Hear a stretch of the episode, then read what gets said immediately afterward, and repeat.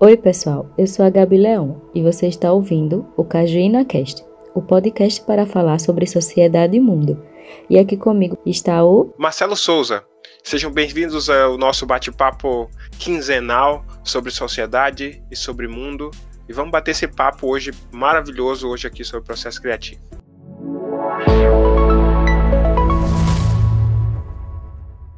A gente vai falar hoje sobre processo criativo, da importância no nosso dia a dia, né? E na sociedade. E hoje trouxemos duas convidadas. Ela, Luzia Campos. Luzia Campos, ela é diretora de arte. E também trouxemos Yasmin Porto, que ela é psicóloga. Tudo bem? Sou a Luzia, sou DA. Atualmente eu trabalho na David São Paulo. Tenho 29 anos, é, sou de Manaus, mas fazem 10 anos que eu moro em São Paulo. Oi, gente. Meu nome é Yasmin Porto, sou psicóloga formada pela Faculdade Pio X, aqui de Aracaju, Sergipe. Atuo na área clínica, na área da psicologia escolar e educacional e na área da psicologia organizacional. O processo criativo é um pouco de pensar o antigo com novas aplicações, né? ver novas possibilidades além do que é posto cotidianamente. O processo criativo está na busca em solucionar um, um, problema. E aí, como é que vocês encaram essa questão do processo criativo como ferramenta de trabalho? Acho que a, que a Luzia que, que trabalha uh, de forma mais ativa, digamos assim, dependendo do processo criativo, como é isso? É essa pressão de ser criativo. Ai, meu coração. Primeiras de sim, de cara.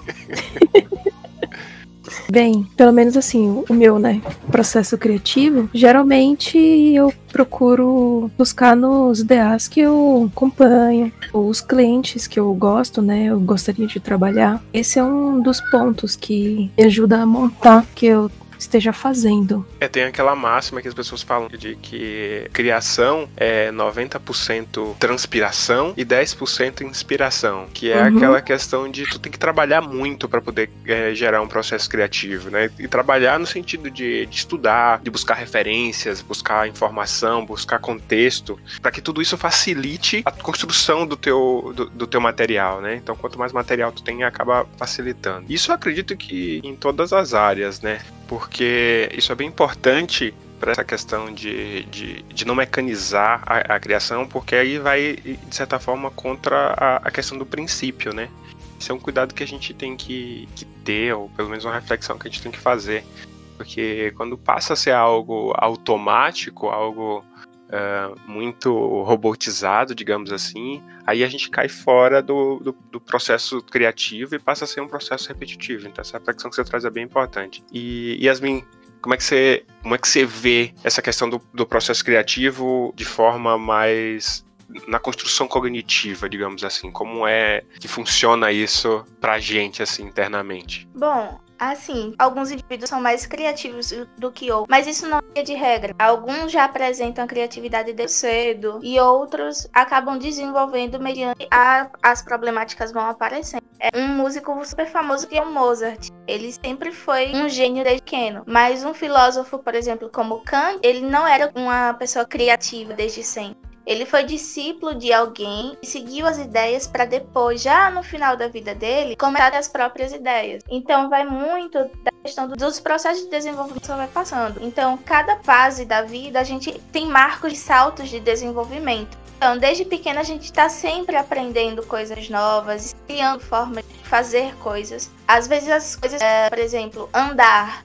Às vezes é um processo que todo mundo aprende, mas nem todo mundo aprende da mesma forma. Tem alguns que precisam de um andador para conseguir andar sozinho, outros já se levantam e saem caminhando só. Pela, pela visão cognitiva, é uma forma criativa que você vai buscar para desenvolver suas habilidades. Então a gente poderia dizer necessariamente que a gente pode ter até algum tipo de predisposição para ser mais fácil para algumas pessoas, por exemplo, ser um pouco mais criativo, mas isso não impede que outras pessoas sejam criativos. Como a Luzia, ela trouxe esse insight de que tem um, um envolvimento ali do teu processo cognitivo no sentido de, de se preparar, né? Então isso facilita a fluidez, digamos assim, da, da, criatividade. Mesmo que tu seja extremamente predisposto a isso, se tu não estimular, se tu não treinar essa, é, essa habilidade, digamos assim, a gente pode, vocês podem colocar como uma habilidade, é, isso não vai aflorar. Pessoas criativas usam mais um lado do hemisfério do cérebro e outras não. Quem é menos criativo não utiliza esse lado, o lado esquerdo, mas para psicologia não é algo certo. Você vai seguir, se você se, se você vai seguir por esse caminho, você vai se tornar uma pessoa criativa. Ou se você não seguir por aqui, você vai ser menos criativa. É, acredito e vai muito do seu dia a dia e da vontade que você tem de não se colocar, não se acomodar. A partir do momento que você sai da zona de cor e busca alternativa para poder, é, por exemplo, no mercado de trabalho, se sobressair, chamar mais atenção, você de alguma forma está sendo criativo, né? Não, perfeito. É, é bem isso. Acho que a, a questão é tu trabalhar com o que que, que tu tem, né? Isso pode ser estimulado ou não. Acho que o que, o que a Yasmin trouxe aí agora, isso tem muito a ver com a questão das ações a respeito da criação, né? E como se dá esse processo é através de, de uma série de comportamentos, digamos assim. Uh, o processo criativo, ou mesmo o insight, né? Que o insight seria aquela lâmpada que aparece né, nos desenhos animados, que naquele momento algo acontece, né? Então, mas aquilo ali é, não é algo natural. Tu tem que ter certas condições né, que te levem àquele, àquele caminho. Então, tu ter atenção na atividade proposta, por exemplo, ou no problema. Então, tu ter, se focar tua atenção dentro de um problema, tu tentar fugir da realidade, ou como muitos falam, sair da caixa, pensar fora da caixa, sair daquela realidade presente daquele, daquele ambiente, ele pensar em possibilidades extrapoladas e só então é tu pensar no movimento daquilo. E aí que te dá esse, esse insight de fazer isso. E aí eu, eu, eu volto de novo a, a questionar. No, no, momento da criação, para vocês, como é que funciona isso? Porque é, isso fazer, por exemplo, ter uma ideia para um livro, uma ideia para uma arte, para um, quando a gente está em um processo de descanso mais, mais tranquilo etc., é, essa realidade é uma. Mas e quando a gente tem essa urgência de entregar o material, o editor tá lá batendo na porta pedindo o texto novo, uh, e, digamos, e até em, em, processos cotidianos da nossa vida que envolve a criação, por exemplo, na hora de escrever um artigo, escrever uma monografia, e tem essas urgências isso acaba é, impelindo a gente a, a, trabalhar a criatividade de uma forma diferente, né? Às vezes até um pouco menos à vontade. Como é que vocês lidam com o processo criativo de vocês em relação à pressão? Bem, para mim é meio a meio. Às vezes eu consigo desenvolver muito mais quando o prazo é menor, mas às vezes não. E a gente também, da parte de arte, passamos por isso, né? Às vezes, assim, eu olho pelos trabalhos que eu faço e às vezes, quanto menor o prazo, parece que mais a gente se dedica para aquilo, para entrega melhor. Quanto maior, a gente às vezes acaba fazendo um trabalho bom, mas meio que faz por fazer, né? Tiro também. Assim, tá vendo que o prazo é maior, aí fica, ah, não, vou fazendo devagarzinho, isso. ah, e outro dia, aí vai relaxando. É, e acaba que quando chega na hora você tem que botar pra acelerar porque já não tem mais tempo para terminar. Isso, só que aí às vezes a, a entrega acaba não sendo do mesmo jeito, né? No meu caso, assim, questão de processo criativo, né? Porque eu vou falar aqui, né? Aí eu e Marcela gente tem uma página também, né? Que é arroba janela.fora. Então a gente tem essa questão de processo criativo. Eu não sei trabalhar sob pressão. Para mim é pior. Para mim é, tem que ser na calma, porque se a pessoa ficar me pressionando, parece que é pior. Eu travo, sabe? Eu não consigo fazer nada na pressão. Para mim é pior. Eu fico assim, não, espera aí, eu vou fazer. Calma, calma, eu vou fazer. Não fico me apressando, que parece que eu travo de um jeito e não consigo fazer nada. Vou ficar ali parada no tempo. Eu acho que vai de pessoa para pessoa. É, também tem aquela questão de gente que consegue trabalhar de manhã, ser mais ativo de manhã, à tarde ou à noite. É, eu não produzo nada pela manhã, assim, eu só vou produzir é, cansaço e bocejos. Pela manhã, assim, para mim é sempre bem complicado. Então, qualquer coisa que envolva processo criativo, por exemplo, tem que ser assim mais para tarde, que aí eu vou começando a, a a relacionar mais as, a, as coisas, os estímulos que a gente vai tendo, que acho que vai facilitando. Que vocês colocaram aí sobre a questão de, de, de pressão, né? A gente colocou em, em questão da pressão. Tem um período do tutorial no Brasil, por exemplo, as pessoas questionam como ele, ele foi, digamos, produtivo pelas limitações impostas pela, pelo regime ditatorial para os artistas. Muita coisa diferente saiu daquilo ali, né? Que às vezes na pressão acaba surtindo uma coisa boa, bons efeitos que estão falando aí de que às vezes na pressão se foca um pouco mais. Mas será que, que é verdade isso?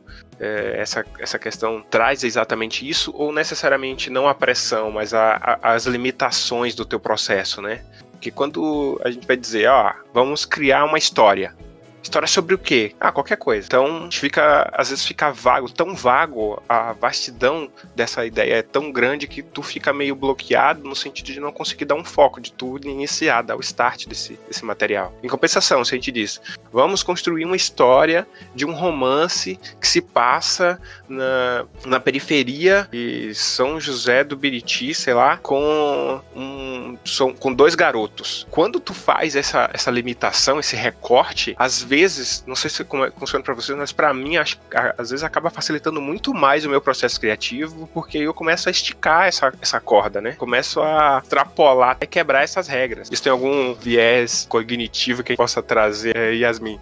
Ou isso é, é muito mais de percepção? Isso também, também pode variar de pessoa para pessoa, essa, percep essa percepção de, desse processo criativo, no caso? Eu acredito pessoa para pessoa porque depende muito do que a pessoa vem bem. É, se é uma pessoa que tem tendência a procrastinar mais, se essa pessoa lida bem com pressão, se não tem crise de ansiedade. Então, eu, por exemplo, sou uma pessoa que lida bem muito melhor quando estou sendo pressionada, porque eu me sinto mais impulsionada a resolver aquela problemática. Mas tem outras pessoas que não conseguem preciso maior.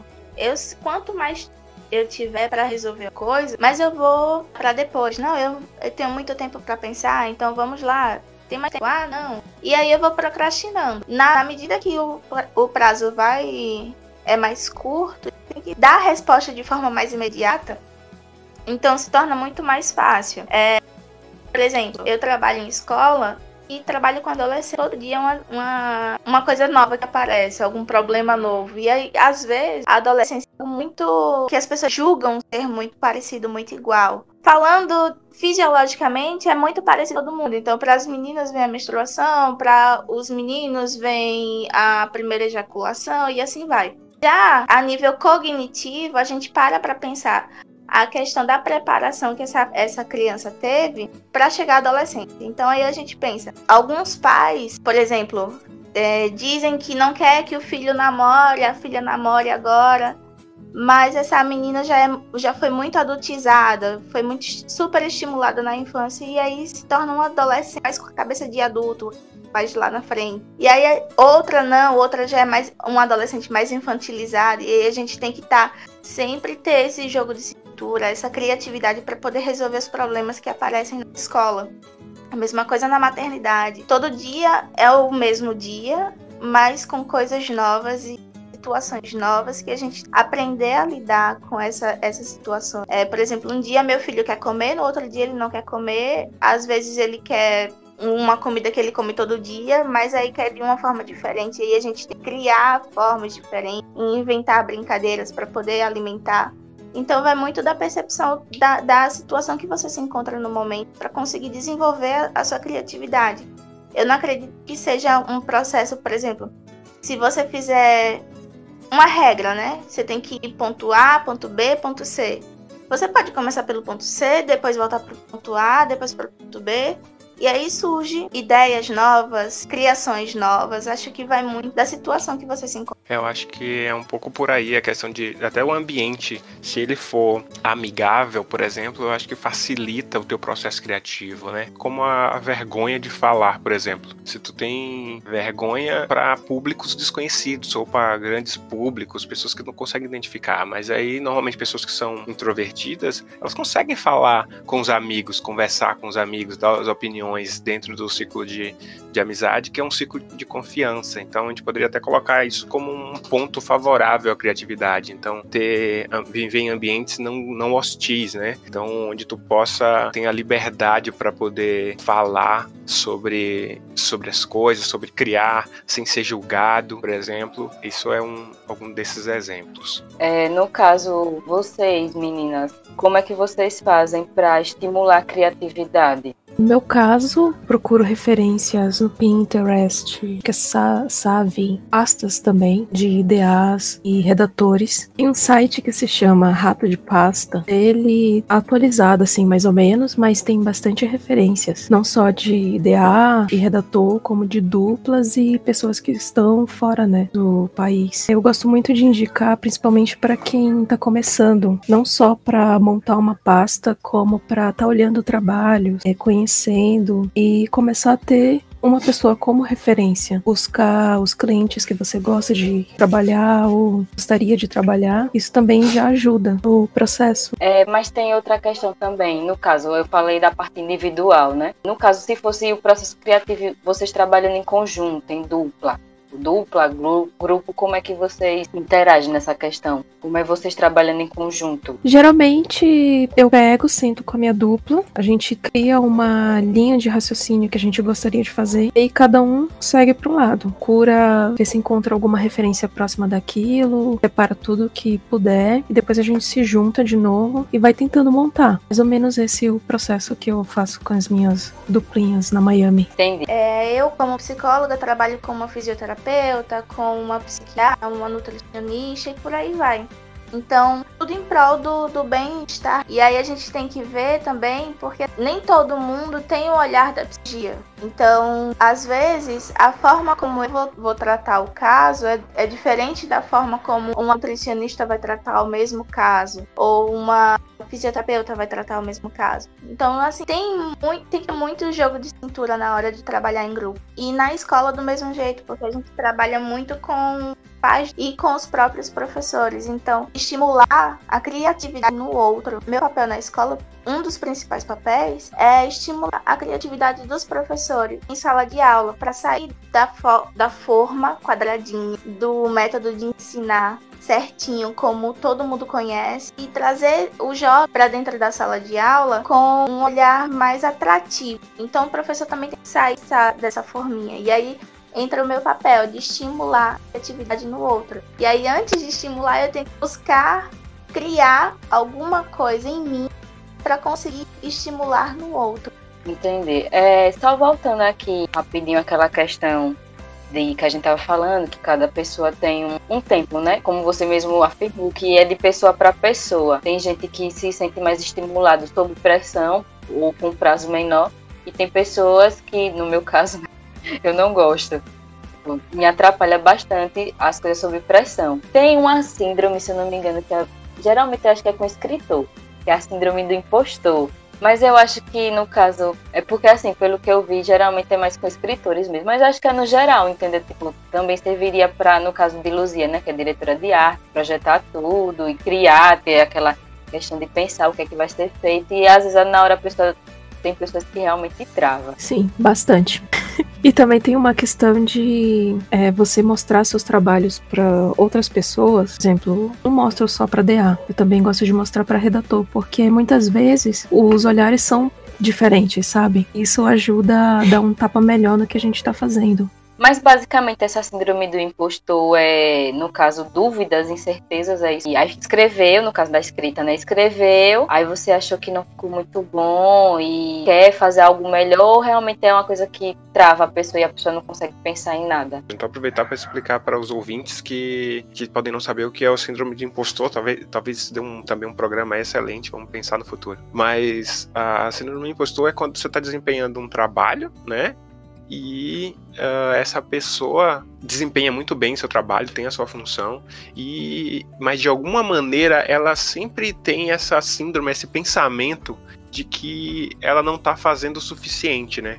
Que ela não está sendo tão qualificada, ela não está, ela tá ali e que em algum é, é sempre uma sensação de que em algum momento alguém vai chegar ali, vai apontar para ela e vai desmascarar ela, na verdade. Por mais que ela esteja desempenhando seu papel da, da, da, melhor maneira possível. Por isso que isso acontece muito com, com, com escritores, por exemplo, de como o exemplo que a, que a Gabi deu, de que tá escrevendo e sempre acha que não está uh, na qualidade suficiente para poder publicar, não, não é algo de, de valor aquilo, aquela escrita, por exemplo, né? Acho que a gente podia aproveitar aqui juntar então um pouco das ideias que vocês falaram, colocar assim Uh, alguns pontos que a gente possa entender que, que estimule a criatividade para os nossos ouvintes que estejam aí, como é que eles podem estimular a criatividade. Então, acho que algumas coisas que apareceram aí é leitura. Então, ler de, de, de diversas fontes, ler de, diversos tipos de materiais, no caso, né? É, experimentar novas experiências, né? Então,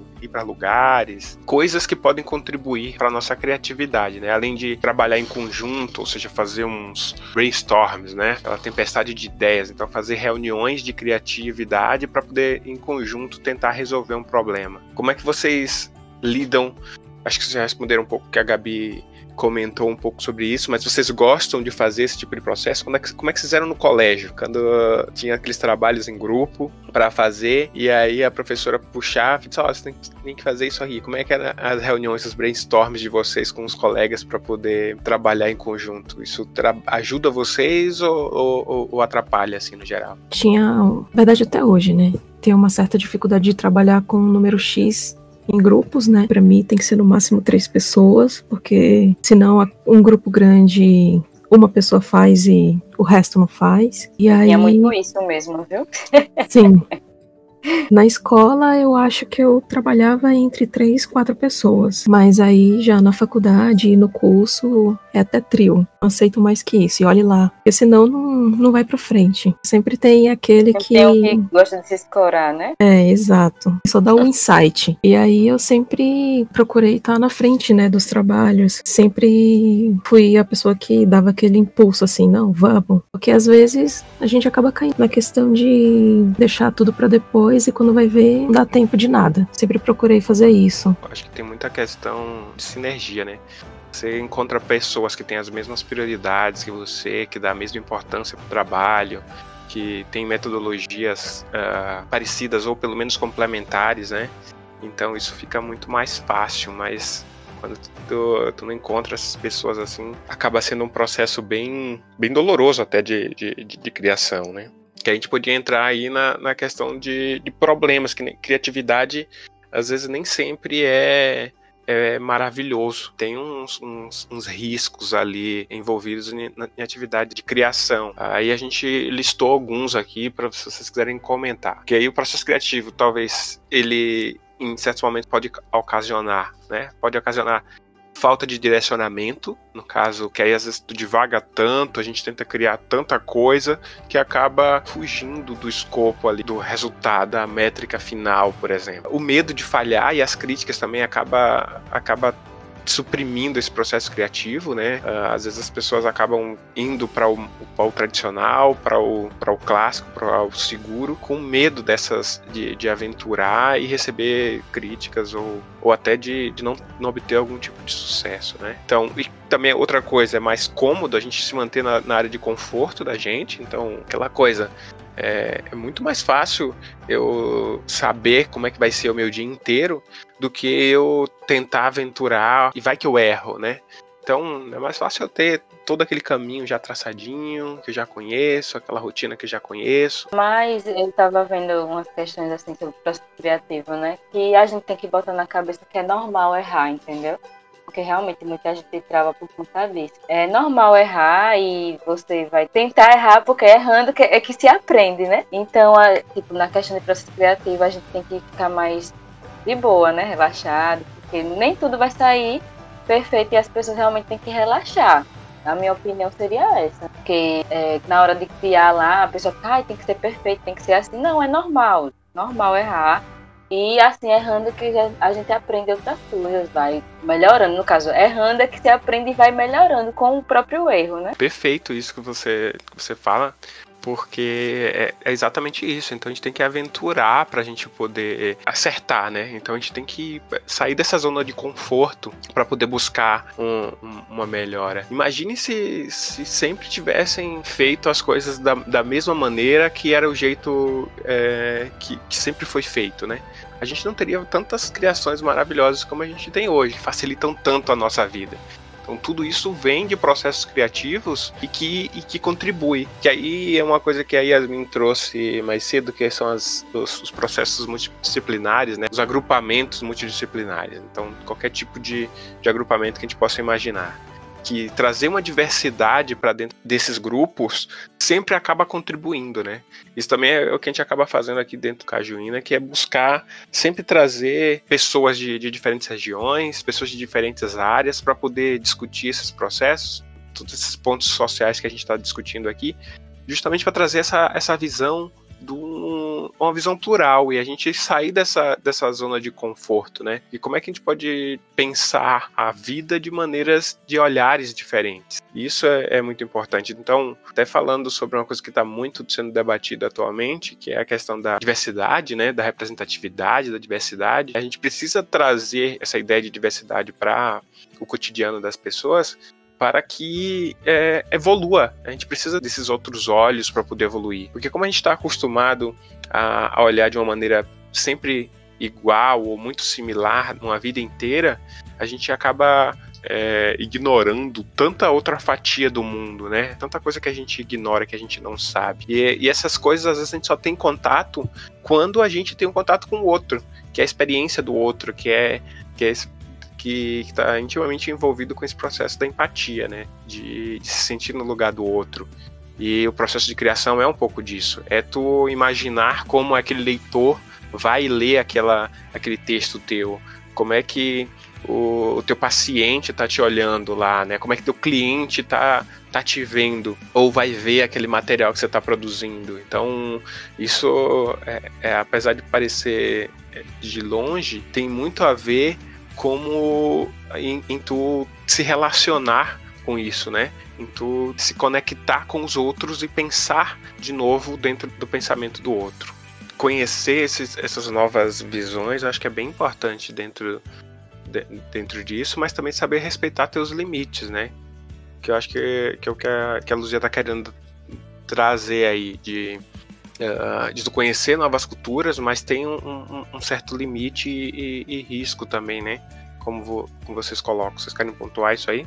Tem vantagens, mas eu acho que isso vai mais pelo lado de você se identificar com a profissão. É, eu conheço algumas pessoas que, assim, entraram na profissão, ah, eu sei escrever bem, então eu vou ser redator. Só que no assim, no começo de carreira se deu bem, mas depois viu que não era aquilo. Então, sempre tem um lado bom ou ruim das coisas. Mas eu acredito que o primeiro de tudo é você é, se identificar com aquilo. Eu concordo com Luzia assim, nessa questão, porque quando a gente trabalha numa área que não é muito agradável, você acaba realmente não produtivo. É, você não se sente motivado e não surge nenhum tipo de criatividade. Depende também da área, né? É, vezes você é meio que um robô, você só faz aquela função repetitiva e meio que você não tem como criar nada ali no momento. Mas dependendo da área da pessoa, se for uma área que realmente não represente ela, a personalidade dela, fica um pouco mais difícil de você se sentir mais motivado, de criar algo, pensar em algo. É, deve ser uma dor bem grande para quem, quem é uma pessoa criativa, que tem um, um processo criativo bem aflorado ter que trabalhar em, em processos repetitivos, assim, né? É... Ou se não, no caso, como você falou agora, é, a pessoa às vezes é criativa, mas a empresa em si, a função dela em si não, não dá a oportunidade dela ser criativa, entendeu? Assim, no caso, tipo, é uma questão de grupo. Ela não consegue interagir, né, com as outras pessoas, no caso, meio que deixa ela de canto, ela não consegue demonstrar, dar a opinião dela em questão da criatividade. Se sente mais isolada. É, mas não sei, eu, eu vejo um pouco a questão da criatividade meio que como uma coisa, quanto mais se tem, mais se, se tem, né? É aquela coisa assim. Se tu tem realmente um, um, um processo criativo uh, bacana e tu consegue trabalhar ele, que é o que a gente estava falando lá no início, né? Da questão de, de tu nutrir, né? Porque não adianta dizer, ah, eu sou uma pessoa extremamente criativa e aí passo o dia inteiro dormindo. Em algum momento essa criatividade vai embora, porque tu acha que para de se conectar com, com, com as coisas, para de alimentar essa criatividade. E eu acho que quando tu, tu vai tendo insights criativos e aí tu vai se retroalimentando e buscando novas fontes e etc, eu acho que é um pouco daquilo, das pessoas que sentam em cima do sucesso, né? Ah, eu já, já fiz muito, agora eu passei anos lendo trocentos livros, ah, agora já escrevi o meu best-seller maravilhoso, e, e, agora eu não preciso mais ler outras pessoas, porque eu já sou um escritor maravilhoso, eu posso escrever outros livros sem ler mais nada. Pô, tu leu uma biblioteca inteira, né? Teve a tua, o teu, teu insight, ou não, o teu processo criativo para poder criar algo. E aí criou algo bom, maravilhoso. Agora tu vai criar algo maravilhoso do nada de novo? Não, tu tem que ler uma outra, tem que procurar uma outra biblioteca inteira para poder ler para poder criar um segundo, um segundo material. Acho que isso é um risco muito grande, assim, que, que acaba ocorrendo com algumas pessoas, por exemplo, assim. Não sei como, como é que vocês encaram isso às vezes, como você falou, é, tipo, a gente até gosta, no caso, de, se for escrita, se for a, a parte de design, né? É, a gente até gosta, mas a gente tá tão saturado do trabalho que quando chega na parte que a gente gosta, a gente meio que vai deixando de lado, assim, ah, depois eu faço, depois eu faço quando tiver com tempo. Pelo menos eu tô falando dos meus exemplos, né? Sempre eu falo referente a mim. Eu faço muito isso depois eu faço. Quando não, acaba fazendo de qualquer jeito. Aí o resultado acaba meio que frustrando é, a pessoa, né? exatamente. né? Aí você tem que refazer de novo, você fica mais irritada, né? Porque você tem que fazer de novo. É, é que nem Marcelo falou, no meu caso também eu trabalho numa área que realmente não me agrada, né? Mas não posso estar escolhendo. E quando chega assim para fazer o que eu gosto, eu já tô cansada, entendeu? É exatamente como ele falou. Eu, eu realmente entendo o que ele falou agora. Mas eu acho que isso que a Gabi traz é bem, é bem bacana, porque como é que, é, que, como é que a gente tá hoje no mundo, né? Que a, a percepção é que nada mais novo está sendo criado, nada está sendo criado efetivamente, né? A gente só está vendo repetição de coisas, pelo menos é essa a nossa percepção. Como é que vocês enxergam isso? Vocês também têm esse, essa percepção de que, de, tipo, todos os filmes agora, ninguém mais faz filme novo, né? É tudo releitura, continuação de filmes que já ocorreram. Uh, não surge um, um, ritmo novo, não consegue se, se ver na música algo re, é, é efetivamente original, assim, é tudo muito referenciado, é tudo muito muito se voltando para o passado. Isso é uma percepção nossa ou isso é, realmente está acontecendo? Como é que vocês veem, vocês enxergam isso? Sim, é, o que eu ia comentar no comecinho é que é o famoso remake, né?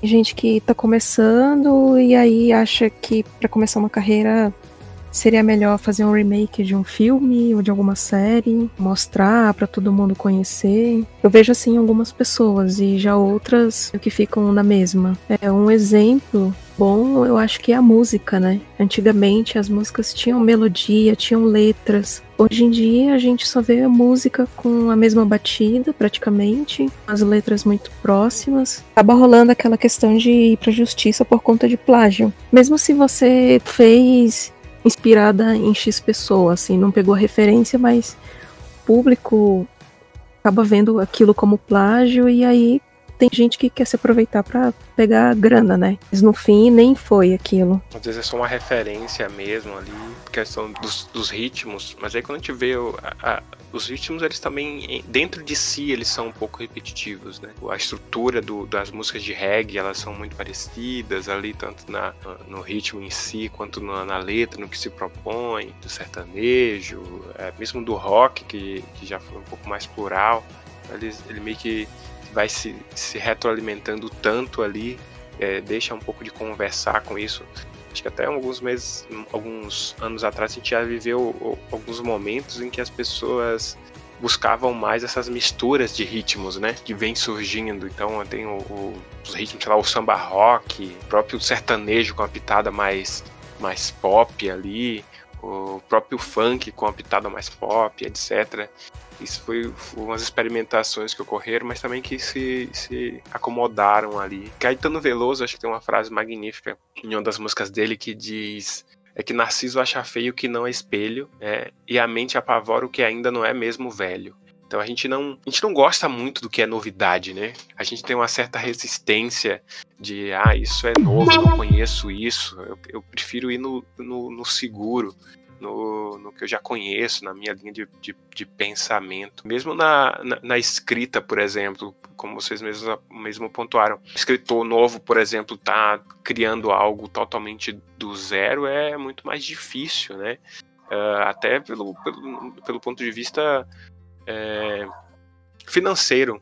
Preciso desse mundo é, capitalista e cruel que a gente acaba vivendo, mas eu preciso me alimentar. Então, se eu vou fazer uma arte maravilhosa e perfeita, mas ninguém vai consumir ela, não me adianta muito. Eu prefiro fazer algo um pouco mais tradicional, o que já esteja todo mundo acostumado e acabar obtendo algum tipo de sucesso, ou pelo menos o meu sustento, digamos assim, do que ser como é artisticamente realizado, mas financeiramente falido. Né? Então, gente, a gente vai puxar agora para a parte de indicações. Então, Yasmin, você tem alguma indicação para dar para gente, para os ouvintes? Para as minhas indicações, é, eu trago o aplicativo do Pinterest, que é um aplicativo muito legal, onde a gente pode conseguir pesquisar tudo que a gente precisa para se inspirar é, e ter novas ideias. A partir das inspirações, ele funciona como o Google, é só digitar o que você precisa, apertar em pesquisar que vai aparecer diversas coisas que a gente pode se inspirar para realizar as atividades que a gente precisa naquele determinado momento. E leitura, né? Leitura, ler tudo sobre tudo, e, independentemente do seu ramo de atuação, do seu nicho, ler dentro da sua área, fora da sua área, ler livros, artigos, revistas, jornais, periódicos, sempre dentro da sua área, fora da sua área, independentemente ler, porque a leitura leva a gente para diversos lugares, né? A gente viaja sentado, então, ler muito, sobretudo, acho que é a melhor dica que eu posso dar. E de filme, acredito que tem um filme que mostra bem sobre inspiração, é aquele filme Origem com Leonardo DiCaprio. Ele mostra como é que as pessoas se inspiram, né? De onde vem a inspiração, mostra um pouco, um pouco da nossa mente, do funcionamento da nossa mente. E eu acho que é um filme que vale a pena assistir para se inspirar. É, Luzia, você que é diretora de arte, o que, é que você pode indicar para a gente também? Eu tenho um documentário, uma série. Né? O documentário seria o Abstract, é, o, é da Netflix e fala sobre os designers, né? Sobre a arte do design. Isso ajuda bastante para quem está começando a uma referência, a ver como é que eles pensam, como é que foi criado X coisa. E uma série em particular que eu gostaria de indicar por conta da fotografia era The Crow. Eu sou apaixonada pela fotografia dessa série. Eu acho que é a primeira coisa que me chamou mais atenção do que toda a história de ser sobre a realeza. E o The Crow é sobre a, sobre a história da, da rainha, né, da Inglaterra. E atualmente eu acho que eles vão falar agora sobre a Diana, que ela já vai entrar na nova temporada. Mas, assim, eu, eu falei, o primeiro ponto que me conquistou nessa série foi a questão da fotografia. Porque fotografia é uma coisa que eu gosto muito. Isso foi o que me chamou atenção. E referências do meu dia a dia, tem três pessoas que eu três diretores de arte que eu gosto muito. Acho que vale a pena também pra galera tá conhecendo. Que é a Juliana Ucci, o Alexandre Cazu e o Fabrício Preto. Legal, muito bom. E você, Marcelo? O que é que você tem para indicar hoje pra gente? Então, eu vou fazer uma indicação aqui que ela tá aqui na, na minha prateleira há um tempo, do, do, do início, sempre fico pensando em falar, e, e, agora acho que chegou um momento bacana. Na verdade, a, a minha indicação é uma coleção de livros, na verdade são três livros, a trilogia Fronteiras do Universo, do Philip Pullman, é um dos meus escritores favoritos. Ele, vocês vão conhecer provavelmente pelo filme que saiu alguns anos atrás, chamado A Bússola de Ouro. O filme acabou não, não, não caindo muito no mainstream, mas um, o livro é muito bom. conta a história de um mundo alternativo onde as pessoas têm as almas do lado de fora do corpo. E essas almas elas têm uma forma de animais e tem todo um enredo. Cada, cada animal representa um pouco sobre a personalidade das pessoas. Você consegue conversar com a própria alma. É algo é, é bem divertido o livro. Mas o que eu, eu vou botar recomendo... na minha listinha. É, é, maravilhoso, assim, na verdade são três livros na, na, coleção Fronteiras do Universo, Bússola de Ouro, A Faca Sutil e A Luneta Âmbar. A Amazon, a Amazon Prime tá, lançou, acabou de lançar o Dark Materials, que é uma série em, em que a primeira temporada é toda sobre Uh, o, o, primeiro livro da, de, dessa série de Fronteiras do Universo. Ansiosíssimo pela segunda temporada. Provavelmente vai vir aí no ano que vem. Acho que é isso. E você, Gabi, o que, é que tem para indicar pra gente hoje? Eu tenho uma série da Netflix é, falando sobre aquela questão que eu falei, né? Tipo, impostura. O primeiro episódio já fala sobre isso. Ela é uma escritora, ela já publicou alguns livros, só que ela tá com bloqueio criativo, que no caso ela tem um prazo e, tipo, ela ficou com esse bloqueio criativo, sendo que já tava muito perto pra ela publicar. E, tipo, ela meio que. Vou dar uns spoilers. Aí todo mundo perguntava, e aí, como é que tá o livro? Ela, ah, já tá finalizado, sendo que ela, tipo, mal tinha começado. Aí só que tem outra, outra questão também, que ela tem três amigas muito próximas. E tem a questão do casamento dela, que ela meio que acaba também conhecendo uma outra pessoa. Então tem todo um enredo, assim, uma drama romântica, é meio comédia. E tem uma mistura bem louca aí, mas é uma série bem interessante, porque ele aborda três temas. Fala de amizade, né? Fala dessa questão da, da síndrome do impostor. Também fala, tipo, no caso de relacionamentos que já estão desgastados, sabe? É bem básico. Mas o nome da série é Valéria. Ela só tem lançado uma temporada, que foi desse ano 2020. Vale muito a pena assistir. Acho que então a gente vai ficando por aqui. Vocês querem deixar alguma alguma mensagem, alguma, algum comentário aí para os, nossos ouvintes? Na verdade, é mais uma dica, né, para quem está começando agora. É não ter medo de chegar com os profissionais que admira, é não ter vergonha de conversar com eles, pedir feedback de pasta ou de algum trabalho, que é assim que começa o networking, né? Se você quer seguir nessa área, somente a nossa, que é muito mais a questão do QI. Então, o fato de você já estar tá mostrando uma proatividade, tá querendo só mostrar um trabalho à sua pasta, chama a atenção de quem tá vendo. Então, não fiquem com vergonha. E, e é isso. Parabéns, viu? Você que foi a que mais falou que tava com vergonha. tá dando a lição aí de moral. Ai, não, eu ainda tô envergonhada aqui. É isso. Normal, isso, normal. É, isso é uma coisa que tem bastante gente que tá começando, chega comigo, às vezes Teve, por exemplo, uma situação. Quando eu estava no festival do Clube de Criação ano passado, uma moça, ela me conhecia, assim, das redes sociais. Falava, às vezes, assim, trocava uma mensagem ou outra. Mas quando foi no festival, ela me viu, mas ela não falou comigo porque ela ficou com vergonha. E aí, quando foi meses depois, ela entrou na mesma agência que eu estava trabalhando e aí ela falou: Ah, eu te vi no clube, mas eu fiquei com vergonha de conversar com você. Aí eu falei pra ela, cara, não fica com vergonha. Chega com as pessoas e fala. É porque quando a gente vê as pessoas nas redes sociais, assim, geralmente quando tem muitos seguidores, a gente até acha que a pessoa é um pouco metida, né? Não gosta Sim. muito. Mas às vezes a pessoa é tão simples e super de uhum. boa, sabe? É porque realmente a gente fica com receio de levar um esporro. É normal. Com, ainda mais com pessoas que são vergonhosas, né? Sim. Mas o maior conselho que eu daria para alguém é ser cara de pau. Porque assim, eu já fazia isso de adicionar a galera no LinkedIn ou no Facebook, mas quando eu fui numa palestra, um dos criativos falou exatamente o que eu estava fa fazendo em começo de carreira. Aí eu percebi que, nossa, eu tô no caminho certo. Então é isso, gente. Uh, a gente vai ficando por aqui. Não esqueçam de seguir a gente nas redes sociais. Vamos botar todos os, os arrobas aqui dos participantes, vão estar na descrição do episódio tá? Também sigam o Cajuína D, que é o, o Instagram da, da agência, né? Da qual a gente acaba contribuindo aqui com a criação do podcast.